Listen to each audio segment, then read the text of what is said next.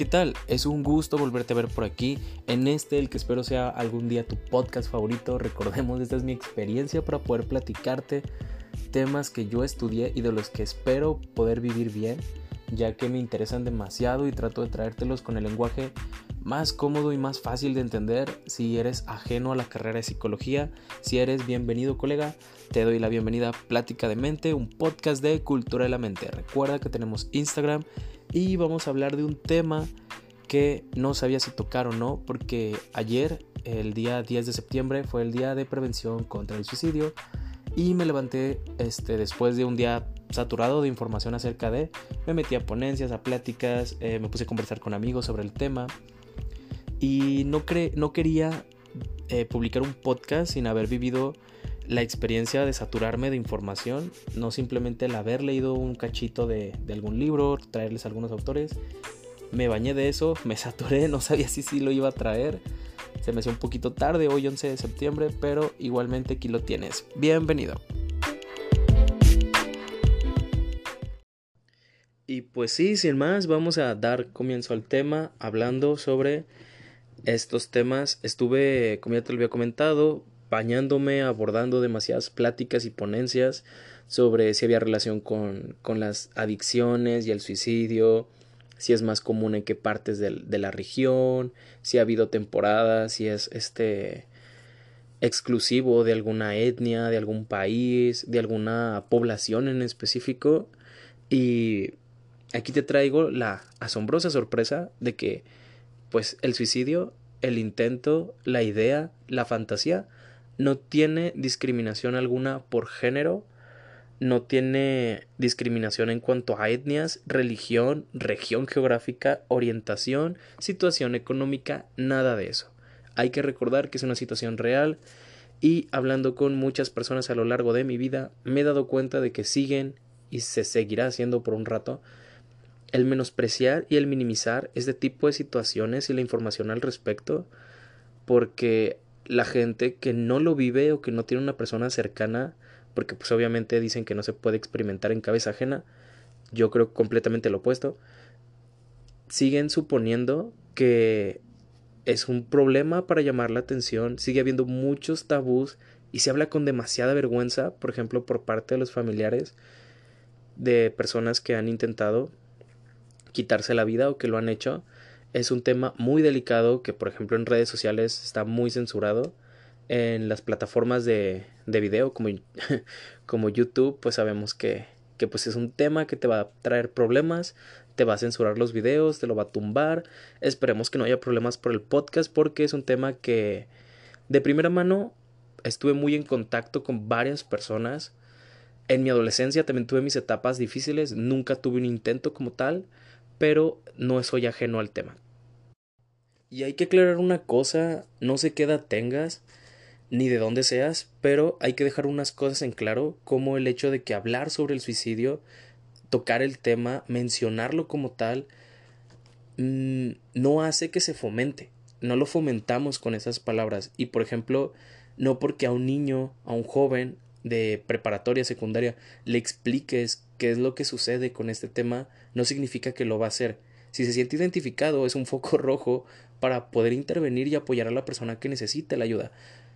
Si tú lo diversificas y lo hablas y le das el nombre, si las redes sociales nos dejaran tocar más estos temas sin censurarlos, tendríamos más alcance porque realmente no perjudica a las personas el que sepan qué es lo que sucede con este problema que es muy real y demasiado tangible porque hay estadísticas horribles al respecto. Durante la carrera recuerdo mucho que hablaban sobre las estadísticas a lo largo del país y si mal no recuerdo 2016 no lo busqué realmente 2016-2017 fue un año muy fuerte para la comarca lagunera porque el índice de personas que se privaban de la vida era muy alto y la comarca lagunera Torreón Coahuila llegó a ser uno de los top en índice de esta problemática y fue como muy fuerte. A lo largo del podcast voy a repetir mucho la palabra suicidio y también creo que es importante repetirla, este, no solo porque es el tema del podcast, sino porque decir la palabra como tal le, le da el nombre a la problemática, le pone voz y ayuda a que se disipe, disipe, disipe, disipe este, este problema, que se haga de conocer para las personas y lo podemos trabajar. Porque también ese es un, problema muy grande. No se habla de violaciones, de violencia, de suicidio, de problemas de salud mental con el nombre, con el nombre propio de la problemática y las personas están acostumbradas a decir, a no decir esas palabras. Y es algo que es demasiado fuerte porque, por ejemplo, en las parejas homosexuales se vive mucho de que, pues, tu pareja, tu compañero, es su novio o su novia, señora, no pasa nada. El que lo diga no va a hacer que el mundo se acabe, ni que se multipliquen. Y pues esto nos recuerda mucho que vivimos en un mundo lleno de patologías, lleno de enfermedades, un mundo enfermo. Hace tiempo escuché un podcast de Vivimos en un mundo enfermo, una sociedad enferma, y va mucho hacia esta parte del capitalismo, te venden este ideas falsas y todos estos conceptos, pero la realidad es que vivimos en un mundo que hasta hace poco le tomó importancia a qué es lo que está haciendo realmente su vida. Antes los las normativas eran casarse y tener vidas eh, muy muy simples en el sentido de que tener un hijo era la mayor meta de todos y debería ser la, la meta de todos y quien no la tuviera no era normal y estaba enfermo. Y las mujeres que quisieran más estaban enfermas. Los hombres que fueran este poco masculinos que tuvieran un gramo de interés emocional en sí mismos era débil era algo malo era algo enfermo y pues bendita la vida que nos ha quitado todos esos estigmas recordemos que hablarlo nos ayuda y es muy importante tomar esto en consideración porque a veces se estigma mucho que las personas que se privan de la vida pues obviamente son personas que ya ya tocaron fondo y que eran enfermos mentales de lo peor y la realidad es que no. Esto hablando de salud mental no se podría decir simplemente que es de pacientes críticos o pacientes este de psiquiátrico, como lo he escuchado de muchas personas, de que sí, pues se privó la vida, seguramente ya estaba en medicamentos, ya era un loco, ya era una persona esquiciada, y es como que no, era un, era un familiar tuyo, era un amigo que tú conocías, que estaba pasando por una situación que se le veía inacabable. Y aquí es donde entra la parte de qué los lleva a hacer esto. Muchas veces se habla de que estas personas eligen no vivir, pero la realidad es que quisieran estar fuera de este foco de atención donde todo está malo. Las personas entran en algo que en psicología llamamos visión de túnel. Y la visión de túnel, te la explico, es algo... Es como cuando los caballos les pones estas cositas a los lados. No sé si has visto un caballo en tu vida. Y es para que se enfoquen solo en lo que tienen al frente y su visión periférica esté lo más esté obstruida para que se centren en un camino y no se puedan distraer con cosas a su alrededor. Esto lo usan en caballos de carreras. Y esta visión de túnel te hace centrarte solo hacia el frente, pero de lo malo. Te encasquetas mucho en esta visión del túnel, como cuando te dicen de que es que vives en tu burbuja, solo ves hacia este punto. Eso es la visión de túnel. Te enfocas en eso y muchas veces le pasa a las personas que son demasiado positivas, tienen también visión de túnel, solo enfocadas a, a lo positivo, ignorando que existen males en la vida pero en esta visión de túnel, eh, hablando de la forma negativa, cualquier visión de túnel es, negativa, es mala, porque encerrarte en una sola posición, dirigirte en una sola dirección, te hace daño. Solo vas hacia esa dirección y te va a hacer daño, no puedes sacarle la vuelta. En la visión de túnel, derecho es derecho y derecho es lo malo. Entonces, privarnos de las otras opciones y alternativas que tenemos a nuestro alrededor es lo que le hace daño a estas personas. Y con estas personas me refiero a quienes han tenido un intento, tienen ideas, fantasías al respecto del suicidio o ya lo cometieron y, y obviamente pues siguen existiendo porque están en esta problemática de, de una depresión o alguna situación que los lleva al suicidio. Pero obviamente pues si hablamos de personas que son suicidas, son personas que viven y tienen la tendencia a hacerse daño, la tendencia a privarse de la vida y no lo concretan. Y a muchas de estas personas, como ya los dije, se les tacha de personas con problemas psiquiátricos, exclusivamente personas que están a, un nivel de, de malestar mental superior al promedio, es decir, que están bajo medicamentos, aislados y controlados todo el tiempo y no es así. No no le pasa lo que comúnmente se le llama personas locas, le pasa a las personas normales. Y te lo hablo así porque una, no existen locos, dos, no existen personas normales. Entonces, cuando estas personas tienen estas ideas, normalmente pasan por situaciones muy dolorosas, o traumas pasados o traumas presentes que se prolongan durante mucho tiempo y es donde entran en la visión del túnel. Este dolor puede ser pasajero, puede ser una ruptura, puede ser una pérdida de trabajo, puede ser una decepción de la vida, pero es pasajero, ningún dolor es eterno, y si estás en una etapa en la que dices me duele demasiado y no puedo ver nada más, no es el final. Ahí no terminan las cosas, porque si duele, no has llegado a lo último. Ya les hablé de que esta parte donde dicen de que es que escogieron quitarse la vida, no es que escogieran, simplemente es una acción que los hace pensar que van a estar más tranquilos del malestar que tienen. Muchas veces sí, estos malestares, lo vi en las ponencias de ayer, te lo traigo, pasa en personas en etapas terminales de, de enfermedades como cáncer o VIH, entonces, este, suelen encerrarse en esta idea de que ya no van a salir de ahí. Y los tratamientos y lo que sigue va a ser doloroso, por lo cual optan por esto, y tampoco es exclusivo de esta, de esta población en específico.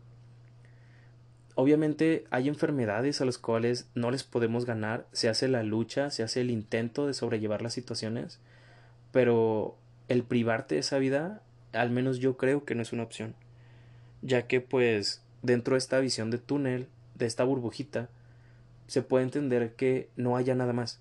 Pero parte del proceso en, la terapia, por ejemplo, es enseñarle a las personas que hay más cosas que privarte la vida. Erróneamente, y lo viví, hay personas que suelen comentarte que no te prives de tu vida, no te quites la vida, no te mates porque me vas a dejar solo. Estas son a veces palabras muy egoístas. Lo he visto en casos clínicos donde te hablan de que el paciente te externa que su familia lo chantajea con que no van a poder vivir igual. Y ellos sienten que es muy injusto. Y tal vez tú tienes un familiar, un conocido que pasó o que va a pasar por esta situación. Y es muy importante considerar esto, que a veces como personas que, que no tenemos ese dolor y no lo podemos comparar y a veces podría ser hipócrita decir de que te entiendo, a veces es injusto decir te entiendo, pero es egoísta tratar de de privar a la persona de lo que cree que es su libertad. Obviamente no vamos a decirle adelante, atrévete, pero hay que también considerar y ser conscientes y esto nos ayuda al proceso de que en vez de verlo desde esta parte egoísta de que es que me haces falta, me vas a hacer falta, yo te voy a necesitar. Sí, pero ¿qué necesita la persona? ¿Qué, que tiene esa persona a la cual tú necesitas en tu vida que la está poniendo en esa situación. Y esto es lo que se trabaja en la terapia donde se incluye a la familia dentro del proceso. El hablar con la familia y hacerlos conscientes de las problemáticas es la mejor ayuda que puede tener el paciente que tiene estos intentos o que tiene estas tendencias, porque es muy peligroso y no se habla de esto, de que la familia no sea consciente de la problemática real y sobreestime, o bueno, menosprecie toda la condición del paciente es algo que no es justo para las personas que están viviendo esos procesos. Si tú tienes algún familiar cercano o conoces a alguien que esté pasando por esto, ponte a pensar en qué es lo que sucede y no lo veas desde la parte egoísta de que no es justo para mí que él se quite la vida. Pasa mucho en las madres y en los padres, abuelos, que reclaman estas partes de que ponte a pensar en, en cómo voy a sufrir yo. Y es como, ¿por qué no te pones a pensar tú en lo que sufre esta persona. Y muchas partes de todo este proceso es también darle a entender a la familia que si la persona se, se llega a lastimar, porque ha pasado en el consultorio que llegan personas con, con heridas ya graves, o sea, ya cicatrices de toda la vida, empezar a indagar al respecto de qué sucede antes de estas heridas, que, cuál es la herida emocional para que se tenga que transformar, transformar en esta herida física que muchas veces es un grito desesperado de ayuda, pero también es una forma de mitigar el dolor emocional, porque obviamente si quieres suplir, bueno, si funcionan las mentes de estas personas, te lo presento, si me duele tanto aquí adentro, el que duela afuera, aunque sea un momento, me va a calmar, me va a ayudar a que todo eso se desplace y salga de mi cabeza, al menos por un instante. El problema es que esto no es una solución y las personas que viven estos procesos muy difíciles no lo terminan de concretar. Les es más sencilla esta respuesta rápida y efectiva para ellos, pero obviamente es tan pasajera que la necesitan repetir y repetir hasta que encuentran la forma de privarse de la vida, que es la respuesta a lo que ellos creen que es un sufrimiento eterno y que jamás van a poder salir de eso.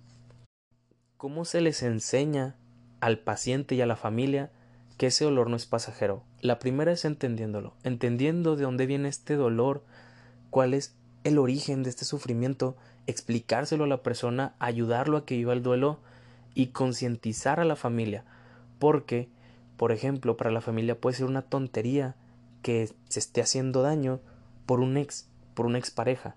Sin embargo, hay que revisar en este proceso por qué es de tanto impacto, qué es lo que sucede en la vida de la persona, del paciente, para que tenga este impacto.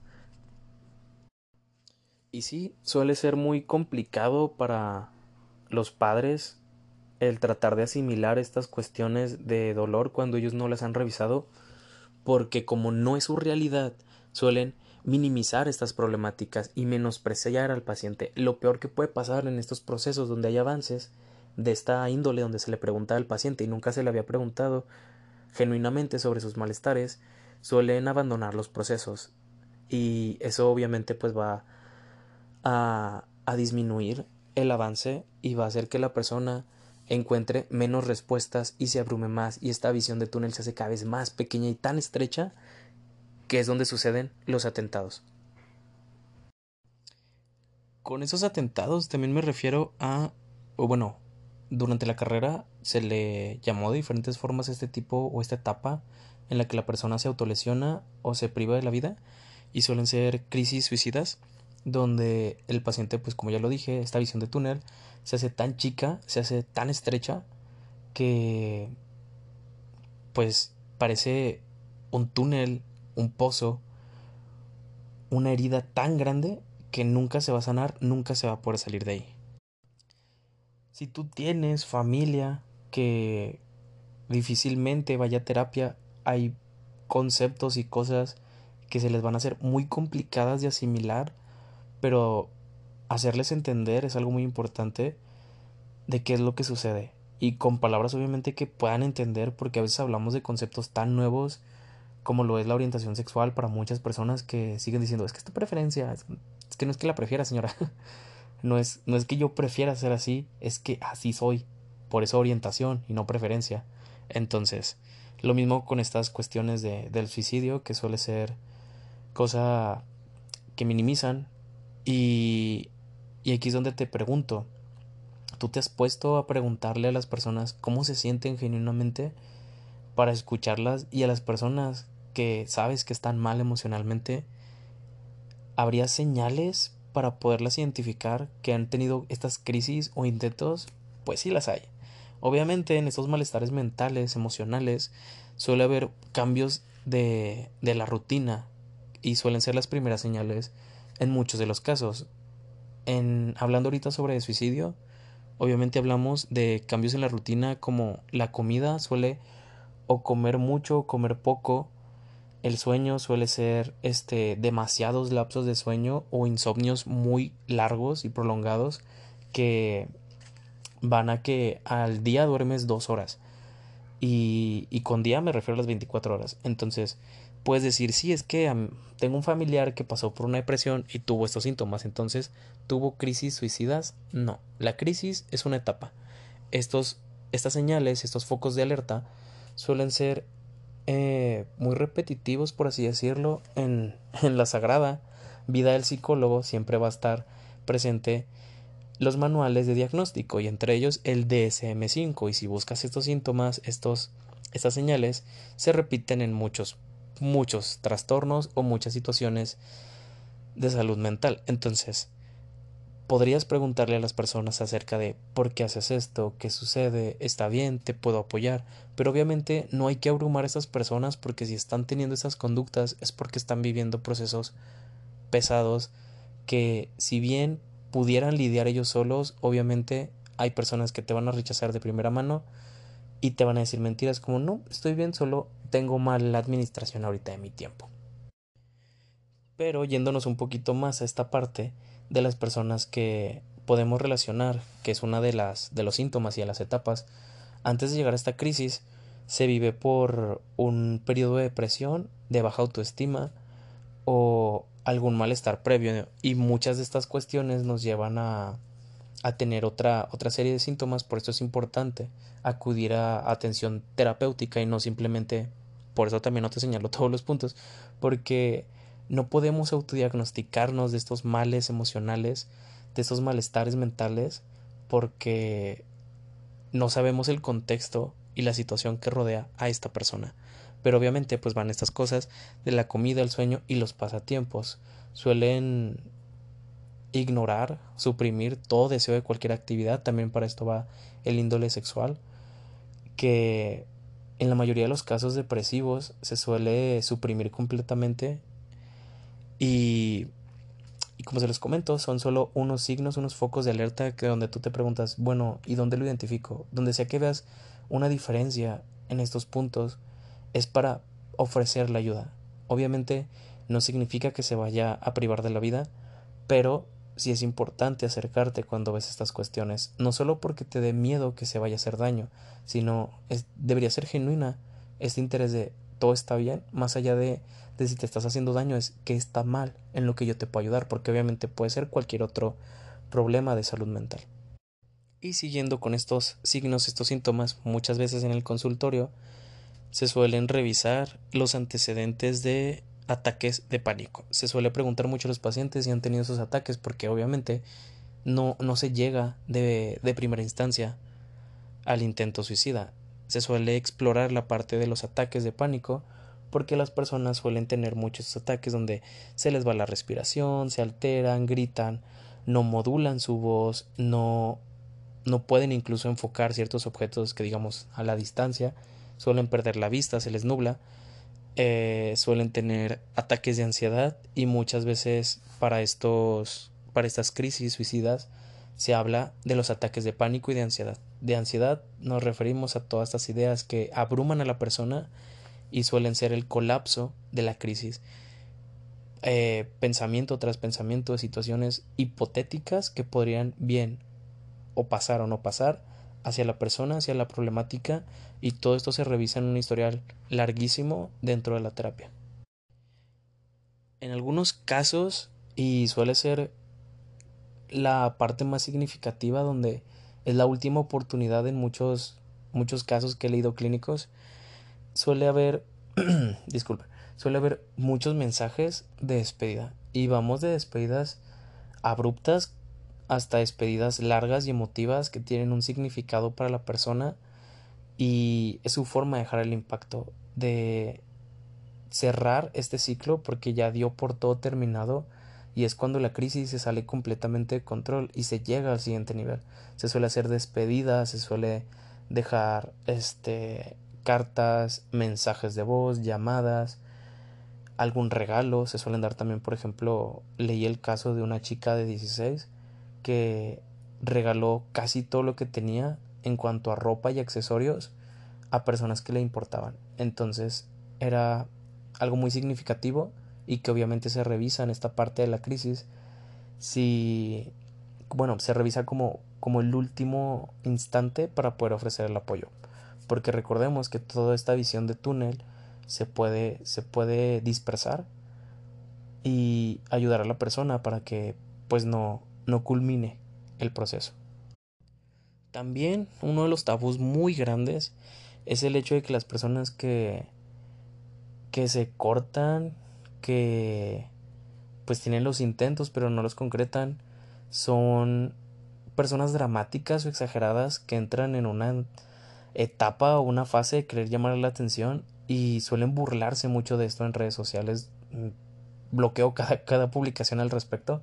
Sin embargo, es cierto que son gritos desesperados de ayuda. ¿Qué persona se va a hacer daño y te lo va a platicar como si nada?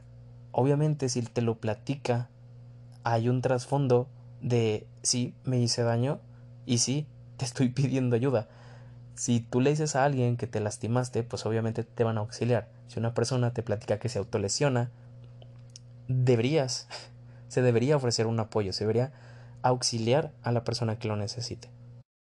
También dentro del consultorio hay cuestiones sobre, bueno, esta brecha entre una cosa es pensarlo y una cosa es hacerlo.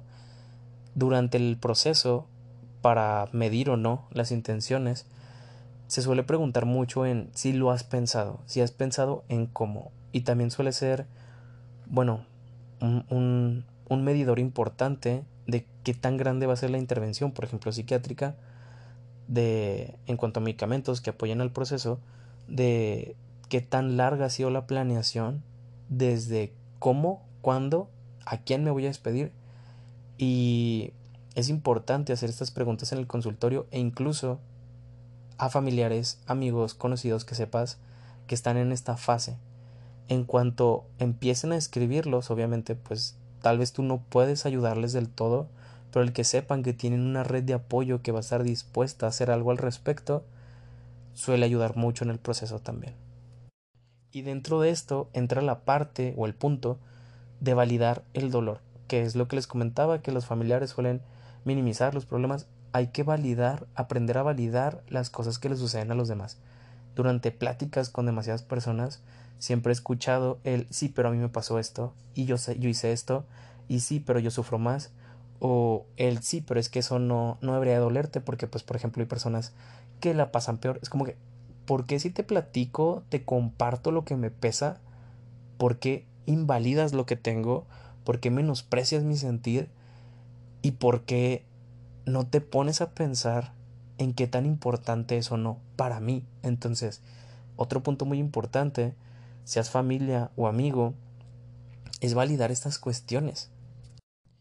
Volviendo a la parte de los mitos, hay que tener en claro, yo lo he escuchado mucho y en las conferencias me quedó muy en claro que no es de personas ni valientes ni cobardes. No, no se trata de valentía, no se trata de cobardía, de si fuiste fuerte o no, sino de qué tan resiliente, bueno, ahora sí que fuerte en el sentido de de la resiliencia que pudiste tener hacia la situación, porque todo se trata del sufrimiento, del dolor y la pena que esté pasando la persona que lo orille a tener eso en mente, o sea, que sea una alternativa real a lo que se pueda hacer como alternativa, vivir y continuar haciendo cosas grandiosas de la vida. Entonces, es, es la parte en la que nos deberíamos enfocar, no en si fue valiente o fue cobarde, sino en qué fue lo que sucede qué es lo que realmente duele detrás de todo esto. Ya lo había dicho y lo repito, o sea, no es cuestión de que no quieran vivir, sino este, porque también se tiene este estigma de que a las personas que ya tuvieron intentos no se les puede prevenir y tampoco se les puede sacar esta, esta idea. Y hay que ser conscientes de que estos dolores, estos malestares suelen ser pasajeros con el apoyo correcto, pero obviamente se prolongan si no se les da la atención correspondiente. Y es muy importante saber que no es que escojan o que quieran quitarse la vida, sino que es una un escape y no es como una elección, es más bien la única opción, es todo lo que queda. Pero obviamente en esta mente que está sufriendo y que está pasando por este dolor. Otra idea errónea es de que las personas que suelen cometer estos actos siempre los van a cometer. Y yo trabajando con pacientes en rehabilitación se tocaba mucho este tema sobre el suicidio. Nunca me tocó de una persona que se haya privado de la vida dentro del, de, del centro. Entonces, este, se me dejó muy en claro el hecho de que el dolor sana y termina por pasar. Obviamente ya las personas ya estaban en otras situaciones, ya no eran la misma persona que se había que había tentado contra su vida, pero obviamente ya habían crecido. Los dolores y malestares eran otros, porque obviamente sustituyeron un malestar con otro, pero no lo volvieron a intentar y hasta donde sé no lo han volvido a intentar. Entonces no es algo que sea eterno y tampoco es una forma de poder encasquetar a las personas porque las personas evolucionan y cambian en medida de lo que trabajan. Entonces, sí es importante tener esta consideración de que no es así. No van a poderse quedar en esa fase, etapa, toda la vida. Inclusive sin el apoyo, obviamente va a evolucionar y no va a ser la misma etapa en la que tú lo conociste.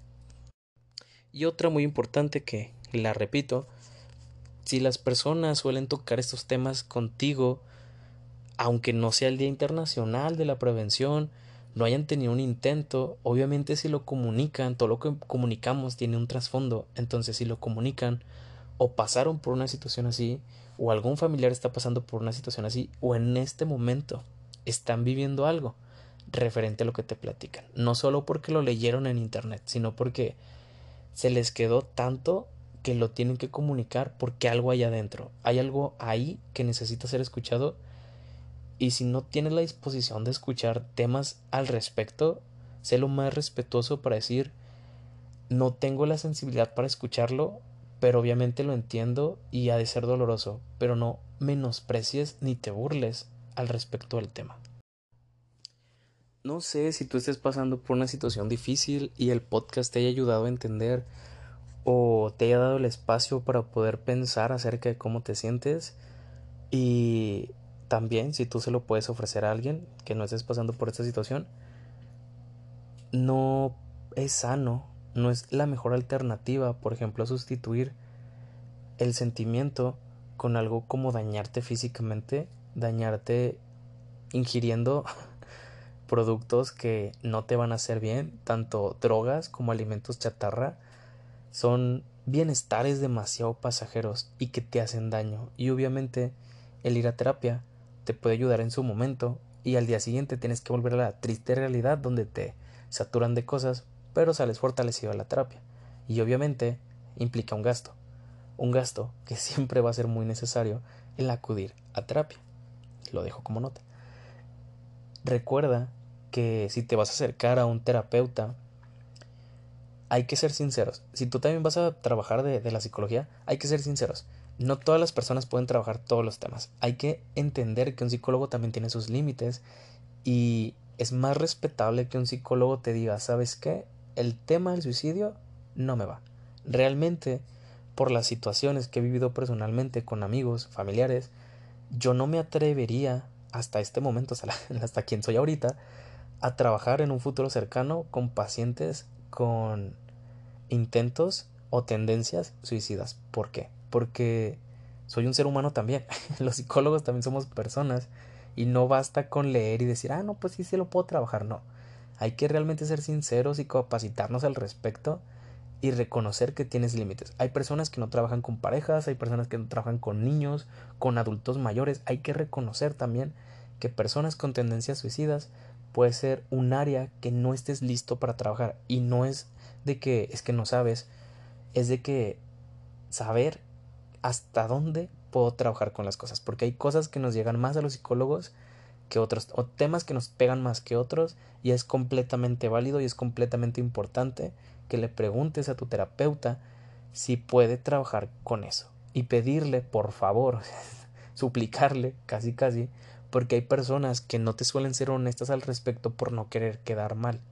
Sin embargo, es importante reconocer quién sí nos puede brindar el apoyo y quién no. Porque la salud mental no puede ser cosa de juego y tampoco puede ser de que voy a experimentar conforme la marcha.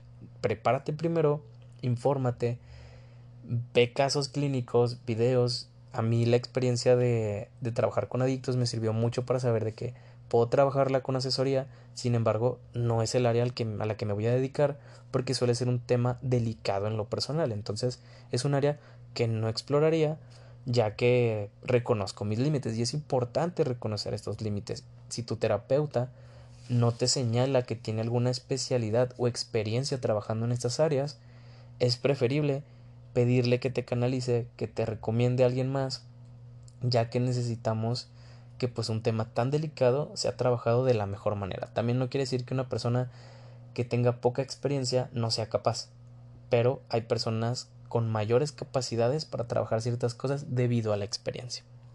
Esto de la experiencia y los terapeutas nos va a dar el tema del siguiente podcast. Razones para ir a un psicólogo, para ir a terapia y cómo saber si es el terapeuta indicado. Entonces, te lo dejo para el tema del siguiente podcast. Y más que nada, recordarte que es un tema muy delicado hablar sobre suicidio. Siento que lo hablé de forma muy generalizada. Sin embargo, te lo traigo con la mejor disposición y no será el único video, video, el único podcast que grabe al respecto, ya que es un tema que nos da para muchas cuestiones. Lo abrimos, si te gusta el tema, lo puedes comentar en la página de Instagram, sabes que ahí tenemos toda la disposición de escucharte.